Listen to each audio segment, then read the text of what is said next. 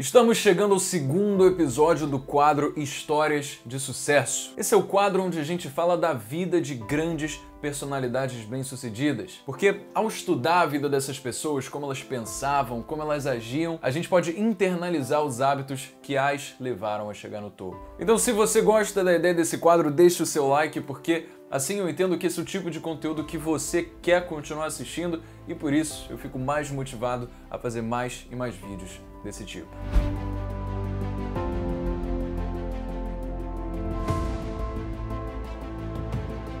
Jorge Paulo Leman é um brasileiro nascido em 1939, diretamente na minha cidade natal, Rio de Janeiro. E desde criança ele tinha uma vida financeiramente confortável. Seu pai, Paulo Lehmann, era um imigrante suíço que veio abrir uma empresa de queijos e laticínios aqui no Brasil, que posteriormente foi vendida para ninguém menos que Hélio Moreira Salles, o irmão do fundador do Unibanco. Aos 7 anos de idade, o pequeno Jorginho começou a praticar tênis lá no Country Club do Rio, no bairro de Ipanema, que era um grande reduto da alta sociedade. Tênis foi um esporte que o acompanhou durante boa parte da sua juventude. Jorge chegou a ganhar diversas competições infantis, inclusive acabou se tornando campeão brasileiro juvenil aos 17 anos de idade. Mas não pensa que o mano era só talentoso além da conta não. E ele era, mas o jovem Jorge acordava às 5 horas da manhã todos os dias, ia dar uma corrida na orla do Leblon e depois ainda pulava o muro do couch para bater uma bolinha antes das suas portas abrirem. Jorge Paulo Lema não ia para baladas, não tomava álcool, na verdade não toma até hoje, e não comia comidas gordurosas nem carne vermelha. Tudo isso pelo foco de se manter competitivo para conseguir disputar e ganhar as competições de tênis que ele participava. Mas quando Jorge não estava jogando tênis, ele poderia facilmente ser encontrado pegando onda nas maravilhosas praias da zona sul do Rio. E, segundo a sua modesta avaliação, ele era um dos melhores surfistas do Rio de Janeiro. Aos 14 anos de idade, seu pai foi atingido por um bonde no bairro de Botafogo infelizmente faleceu. Apesar disso, Jorge Paulo Leman sempre manteve seu foco tanto nos esportes quanto nos estudos. Seus pais sempre quiseram que ele frequentasse a melhor educação possível. Então, Jorge frequentava a Escola Americana do Rio de Janeiro e até hoje é uma das melhores escolas da cidade. Aos 17 anos, prestes a se formar, Jorge Paulo Leman foi eleito pelos seus colegas de classe como o estudante most likely to succeed, ou traduzindo para o português, o aluno com as maiores chances de ser bem-sucedido. E Parece que seus amigos acertaram em cheio. Logo depois de se formar, o jovem Jorge foi aceito para estudar economia na Harvard University, coisa que, caso você se lembre do último vídeo de histórias de sucesso, nem o próprio Warren Buffett conseguiu. Mas, em semelhança ao Warren Buffett, por outro lado, Jorge Paulo Leman também odiava a faculdade. Ao passar os primeiros meses estudando no campus, o garoto surfista de praia não tinha mais onda para surfar e morria de frio no campus. Então, para externalizar sua rebeldia com o ambiente que estava, em certo dia, no seu primeiro ano de faculdade, Jorge Paulo decide soltar fogos na Harvard Yard, a principal praça da universidade. Essa molecagem quase custou sua vaga na faculdade e ele foi recomendado a se afastar por um ano. Num primeiro momento, o Jorge ficou amarradão, porque ele achava o dia a dia em Harvard uma porrinhação sem fim e ficou tentado em usar isso como uma desculpa para largar de vez a faculdade. Mas ele mudou de ideia e decidiu que se ele fosse sair da faculdade,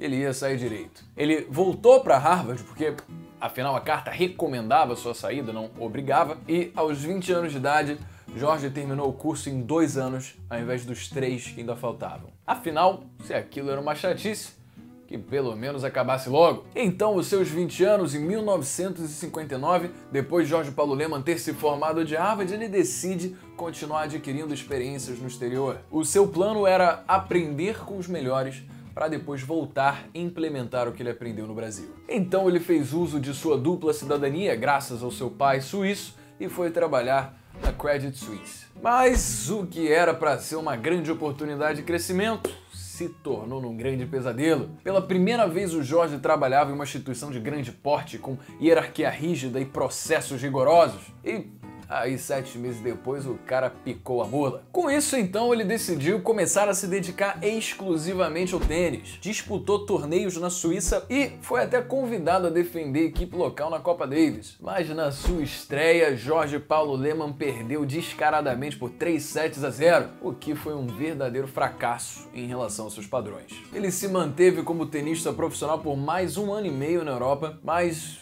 ainda vivia um problema. Ele disse em uma entrevista sobre essa época o seguinte: pelo tanto que eu jogava, dificilmente eu estaria entre os 10 melhores do mundo. Então eu resolvi parar, já que eu não seria um astro. É, meu amigo, ganhar a vida exercendo uma atividade em que Jorge Paulo Lema não estaria entre os melhores do mundo nunca fez parte de seus planos. Então, em 1963, aos seus 24 anos, Jorge Paulo Leman retorna ao Brasil e começa a trabalhar na Invesco, uma pequena empresa que concorria com os grandes bancos no setor de concessão de crédito. Lá, Jorge Paulo Leman teve a brilhante ideia de começar uma bolsa de valores paralela, em que os papéis eram vendidos por telefone fora do horário de pregão. Essa bolsa de valores foi um sucesso e, em certo ponto, chegou até a movimentar o equivalente a 5% de todo o volume negociado na Bolsa de Valores brasileira. Graças ao seu desempenho astronômico, Lehman conseguiu uma participação de 2% na empresa que o tinha contratado. O problema é que Jorge Paulo Lehman ficou tão animado com o crescimento do seu novo negócio que não percebeu os problemas que se acumulavam nos bastidores. Tinha mais dinheiro saindo do que entrando. Então, em 1966, quando Lehman tinha aí seus 27 anos de idade, sem controles para concessão de crédito e com uma administração meia bomba,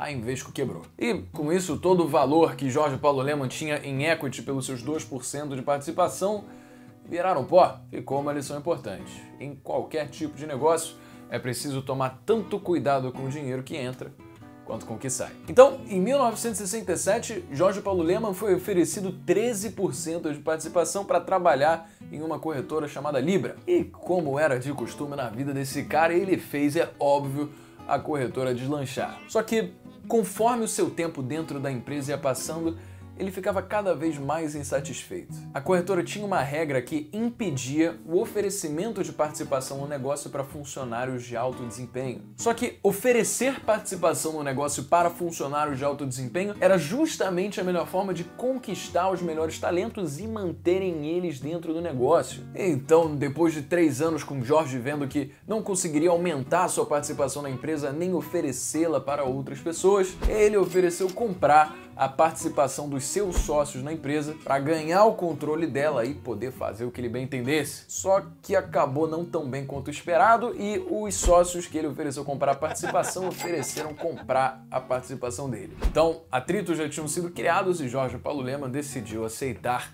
sem questionamentos. Mas isso não foi de longe tão ruim, porque em 1970, aos 31 anos de idade, por causa da venda da sua participação, Jorge Paulo Lema acabou embolsando uma bolada de 200 mil dólares, o que, meu irmão, em qualquer época é muito dinheiro. Então, agora, dono do próprio nariz e todo endinheirado, ele finalmente poderia dar início ao modelo de gestão que ele tanto sonhava implementar. A sua nova ideia era comprar uma corretora mas ele ainda não tinha tanto dinheiro para isso. Então, ele procurou investidores que juntos levantaram 800 mil dólares e em 1971, eles adquiriram uma corretora chamada Garantia. Garantia ficava no edifício Avenida Central, na Avenida Rio Branco, aqui no Rio de Janeiro, e ela ocupava três salas sem ar-condicionado, sem secretária e com três telefones. Mas para os sócios isso pouco importava. Eles estavam de olho no potencial da Bolsa de Valores do Rio. Você vê, entre janeiro de 1971 até março, a bolsa chegou a valorizar 48%. E o volume negociado mais que dobrou nesse período. O problema é aquela coisa, né, cara?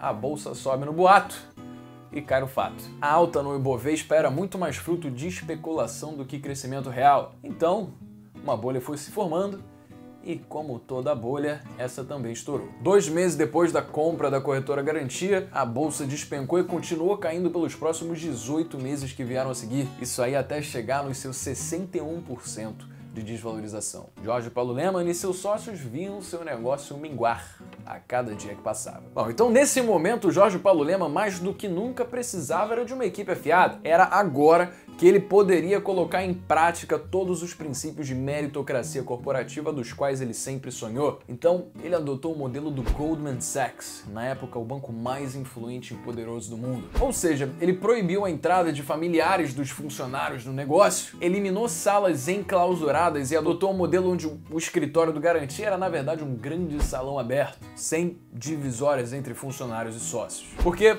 para Jorge, a falta de paredes acabava com a privacidade de todo mundo, o que fazia com que todo mundo em todo tempo estivesse sendo observado, o que incentivava a agilidade do trabalho do grupo. Jorge pagava salários baixos, mas oferecia um caminho claro para crescimento na empresa. Ele fazia isso para incentivarem os talentos a darem o melhor de si e, assim, terem o direito de começarem a adquirir participação na empresa e futuramente começar a receber participação nos lucros. Além disso, ele ainda oferecia bônus semestrais. Ou seja, o Garantia oferecia salários abaixo da média paga pelo mercado, mas atribuía metas que, caso cumpridas, poderiam ser remuneradas àqueles que as bateram com múltiplos do salário que iam até 4, 5 vezes. Todo mundo tinha metas claras e a regra era sempre a mesma. Trabalhe bem e você será recompensado. Essa foi a forma de assegurar que todos se sentissem como donos do negócio e fazendo de tudo para a empresa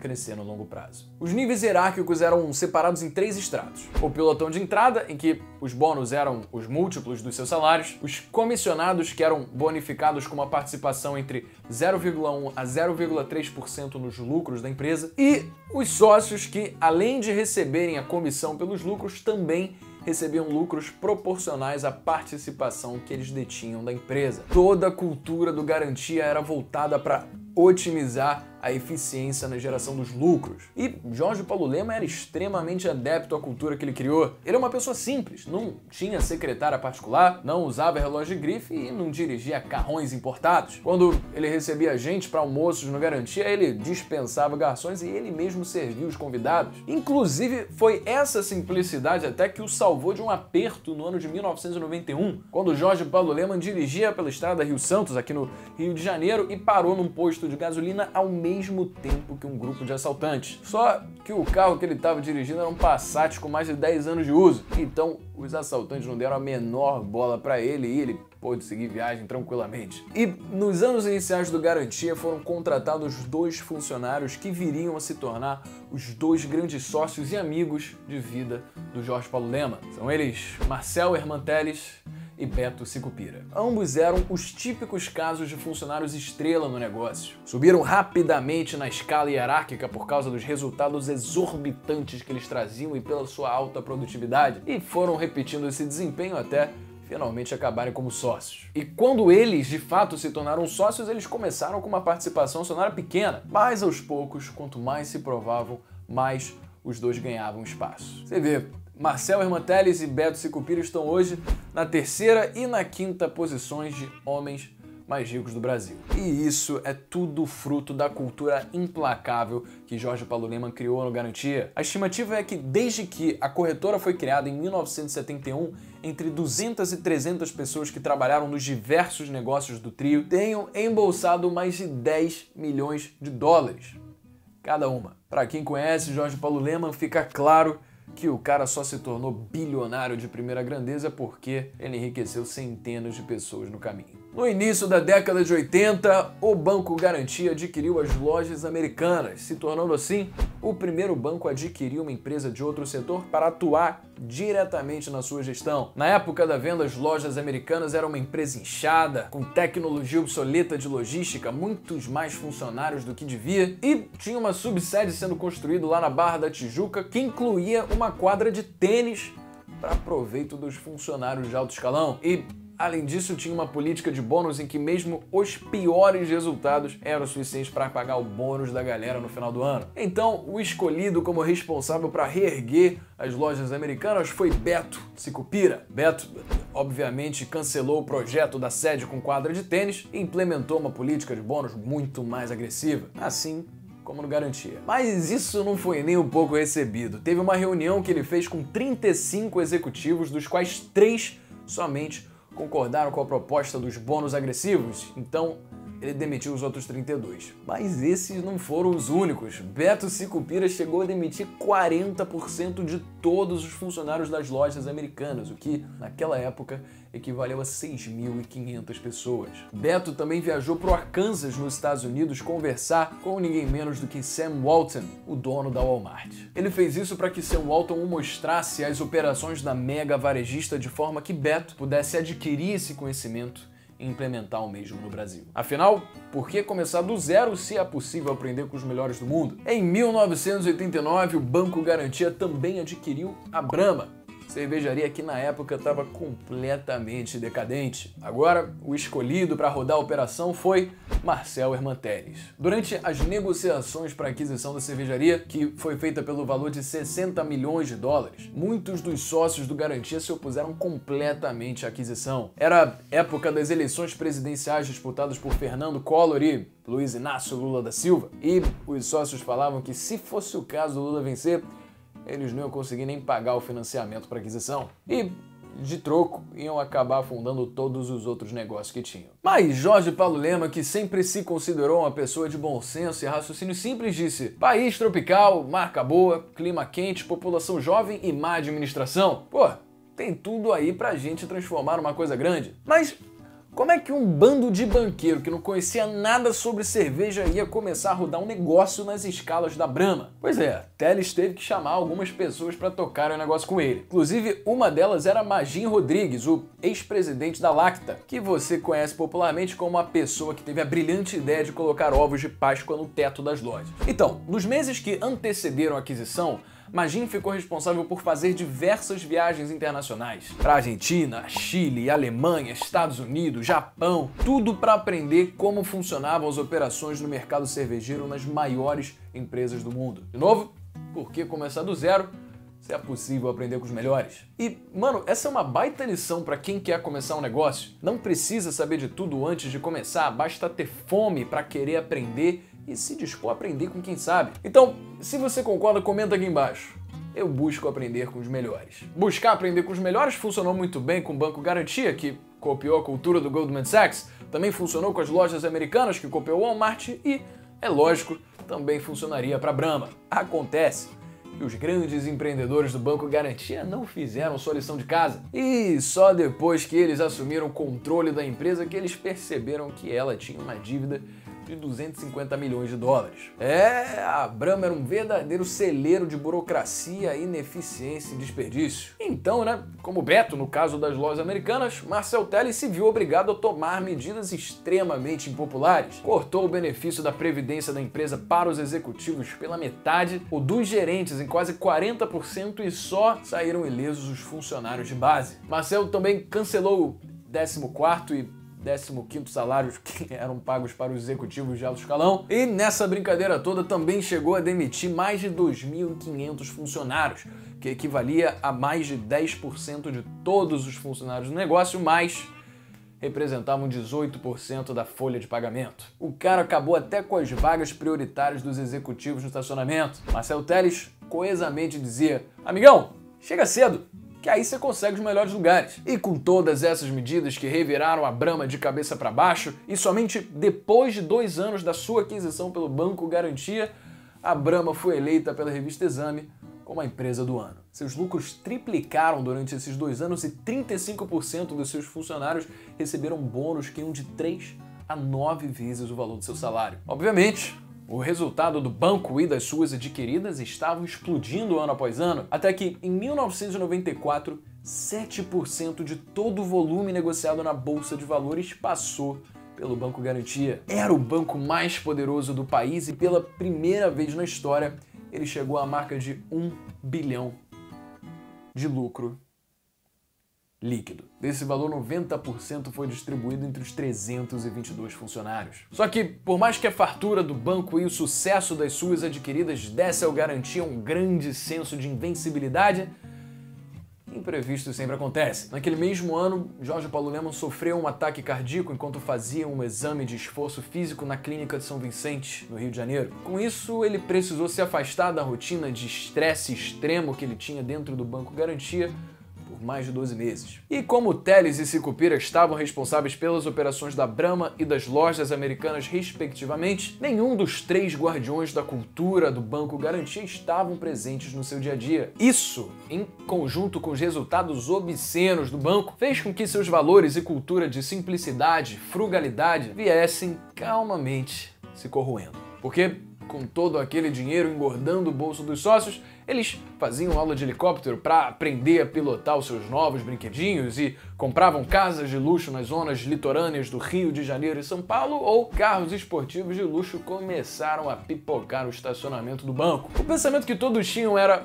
o que há de errado em aproveitar todo aquele dinheiro? Afinal, não era para ficar rico que todo mundo ali estava dando um duro danado? De fato, num primeiro momento não tinha problema nenhum. Acontece que ao ficarem ricos rápido demais, o alcance da liberdade financeira tirava o foco para o que realmente importava o crescimento da firma. Porque, pensa, se o objetivo da maior parte das pessoas lá dentro era ficar ricas, quando elas de fato ficaram ricas, elas podiam simplesmente parar de trabalhar e fazer o que bem entendessem. E só para você ter uma ideia da ordem de grandeza da riqueza, tiveram bônus que passaram 20 milhões de reais naquele ano. Bom, nenhuma companhia acaba da noite para o dia e não foi diferente com o Banco Garantia. Foram necessários anos de desgaste e corrosão da cultura para que o teto desabasse de vez. Em 1997, a crise da Ásia pegou o banco em cheio e a turbulência financeira deixou claro que a cultura do banco tinha sido completamente subvertida. As perdas admitidas pelo banco na época foram a 110 milhões de dólares. Os sócios tiveram que colocar dinheiro do próprio bolso para capitalizar o garantia e mostrar aos investidores que o problema estava controlado. Não adiantou. Porque no final do ano, por mais que eles conseguissem chegar a um pequeno lucro, a imagem do banco já tinha sido completamente destroçada. Então, a única saída encontrada por Lehman, Teles e Sicupira foi no final das contas, vender o Garantia. O comprador foi o gigante banco Credit Suisse, que adquiriu Garantia por um valor de 675 milhões de dólares. Troco de bolso se comparado ao que o Garantia chegou a valer. Com isso, ficou uma lição.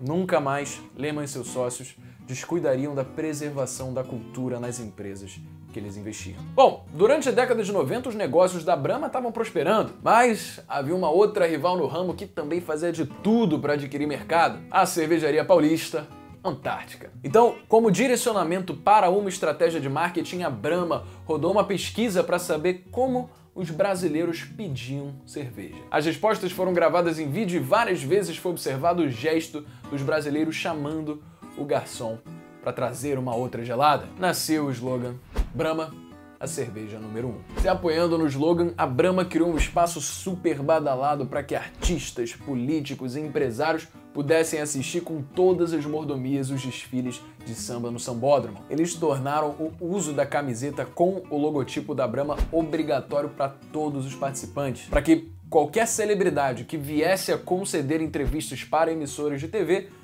acabasse se tornando um agente de marketing da Brahma. E com isso, o camarote da número 1 um acabou se tornando o espaço mais desejado do carnaval. Inclusive, um sobrinho do Jorge Paulo chegou até a pedir para que ele pudesse frequentar o espaço também. O qual Jorge Paulo Lema, sempre bem-humorado, respondeu: Aquilo é um negócio, os convites são feitos para as pessoas que me ajudam a ganhar dinheiro, gente famosa e mulher bonita. Em qual dessas duas categorias você tá? O sobrinho precisou se contentar em assistir o desfile pela televisão. E com tudo isso, a máquina implacável de marketing da Brahma começou a fazer sérios estragos na Antártica. Os lucros da Antártica, que em 1995 foram de 161 milhões, tinham chegado a 64 milhões em 1998. Então, no momento em que a galera da Brahma achou que já tinha abatido na pobre da Antártica o suficiente, Marcel Telles fez oferta. Em 1999, a cervejaria Brahma decide comprar a Antártica, formando assim a American Beverage Company, também conhecida como Ambev. O problema é que a recém-adquirida era exatamente igual à antiga Brahma. A mesma cultura, os mesmos funcionários com bastante idade, a mesma rigidez e o mesmo tradicionalismo. Por isso, a decisão foi que fosse feito as mesmas medidas que foram implementadas na Brahma logo depois da sua aquisição. Com isso, Antártica e a Brahma deixaram de ter uma distinção como dois negócios diferentes e se tornaram não só no papel, mas na prática, uma única, mesma empresa com a mesma cultura que a gente conhece hoje como a Ambev. A cultura da Ambev é muito parecida com a do Banco Garantia nos seus anos iniciais. Salários abaixo da média do mercado, trabalho extremo, bônus gordurosos que podem chegar até 18 vezes o salário do funcionário e muitas possibilidades para crescimento dentro da empresa. Em 2001, a Ambev começa a adquirir negócios pela América do Sul e a se expandir pela América Latina, porque essa era uma forma de liberar espaço para que os seus grandes novos talentos pudessem ganhar a oportunidade de prosperar e não se contentar em aceitar ofertas mais generosas de outras empresas concorrentes. Em 2004 foi feita a negociação com uma empresa belga chamada Interbrew, detentora da marca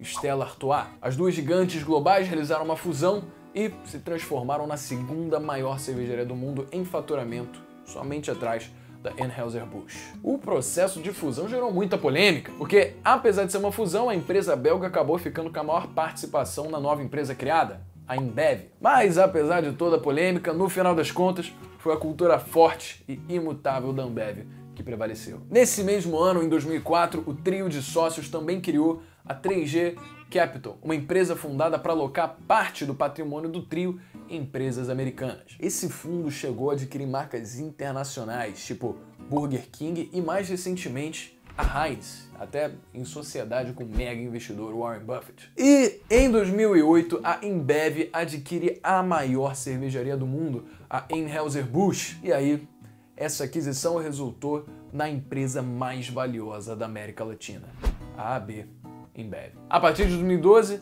Jorge Paulo Leman se afastou das empresas que ele controla e passou a se dedicar em projetos na área de educação. Hoje, seu tempo de trabalho é principalmente alocado nas suas duas grandes fundações de filantropia, a Fundação Estudar e a Fundação Lema. A Fundação Estudar concede a possibilidade de alunos brasileiros realizarem cursos de graduação ou pós-graduação aqui e no exterior. E a Fundação Lema é voltada para melhorar a qualidade da nossa educação pública no Brasil. Jorge Paulo Leman teve seis filhos ao longo de sua vida nos seus dois casamentos e hoje mora com a sua atual esposa, Susana Lehmann, em Zurique, na Suíça. A sua residência é uma casa simples que difere pouco das casas vizinhas. Ele mantém uma dieta saudável, até hoje não toma álcool e quando tem fome fora dos horários das refeições principais, ele mesmo vai até a cozinha preparar um sanduíche. Às vezes, quem escolhe o cardápio é sua mulher, mas nesse último caso, é o bilionário que assume a tarefa de lavar louça. Esse vídeo foi baseado na obra de Cristiane Correia, Sonho Grande, que é basicamente a biografia de Jorge Paulo Lema, mas focando muito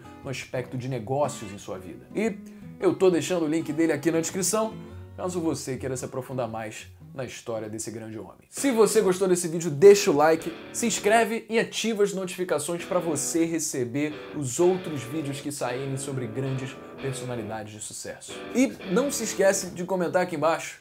Eu busco aprender com os melhores. Sem mais, meu nome é Breno Perrus e esse é o Jovem de Negócios.